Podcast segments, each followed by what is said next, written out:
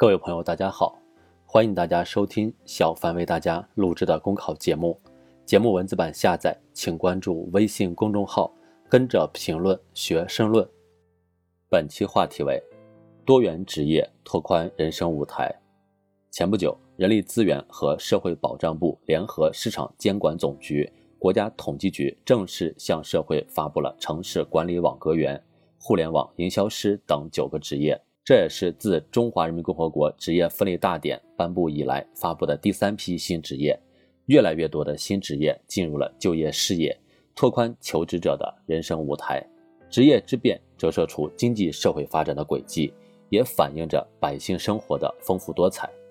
从牛肉分级员到公共营养师，从农作物种子加工员到农业经理人。从网络编辑员到数字化管理师，近些年新职业不断涌现的背后，是人们生活需求的升级，是互联网发展的提速，也是产业结构的优化。以公共营养师这一新职业为例，以前人们关注的更多可能是吃得饱的问题，现在则不仅要吃得好，而且要吃得健康。于是，美食品鉴、营养搭配等需求应运而生。新职业正是伴随着美好生活的节奏而不断生长，可以说，职业的多元多样反映着百姓生活的多姿多彩。小康生活的日新月异也在推动着就业领域不断拓宽。新业态催生新职业，新职业呼唤新技能。新冠肺炎疫情防控期间，对居家生活的群众来说，日常就医用药、身体护理、医疗咨询等是基本需求之一。掌握相关知识和互联网技能的社区健康助理员供不应求。针对这些新的职业需求，近年来高校增设了相关专业。今天有必要以此为契机，推动学校进行专业设置、课程内容的改革，更加紧密地对接社会需求以及生产生活实际，提高人才培养培训的质量。尤其是受疫情影响，大学毕业生面临一些就业压力。新职业在促进就业、拓宽年轻人职业赛道等方面有着更加重要的意义，迫切需要规范发展。今年是全面打赢脱贫攻坚战收官之年，新职业为农民增收致富提供了新渠道。山东有一群农民飞手，用智能手机操控植保无人机，很快完成了农药的喷洒。以前面朝黄土的农民成了仰望蓝天的飞手。提高了农业作业效率，也增加了不少收入。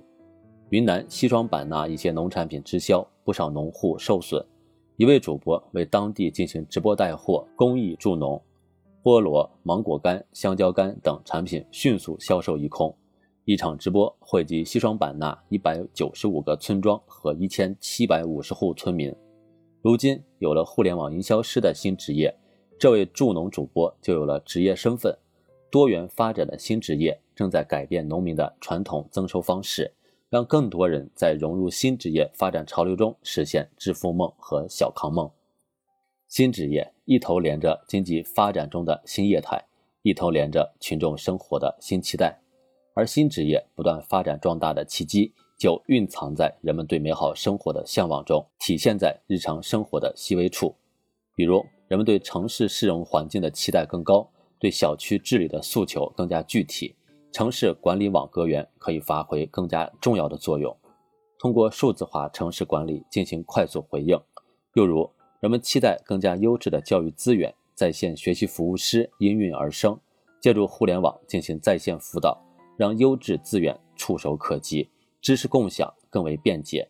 这启示人们把职业选择与未来趋势联系起来，把个人奋斗与国家发展融为一体。将开启无限宽广的职业空间和人生舞台。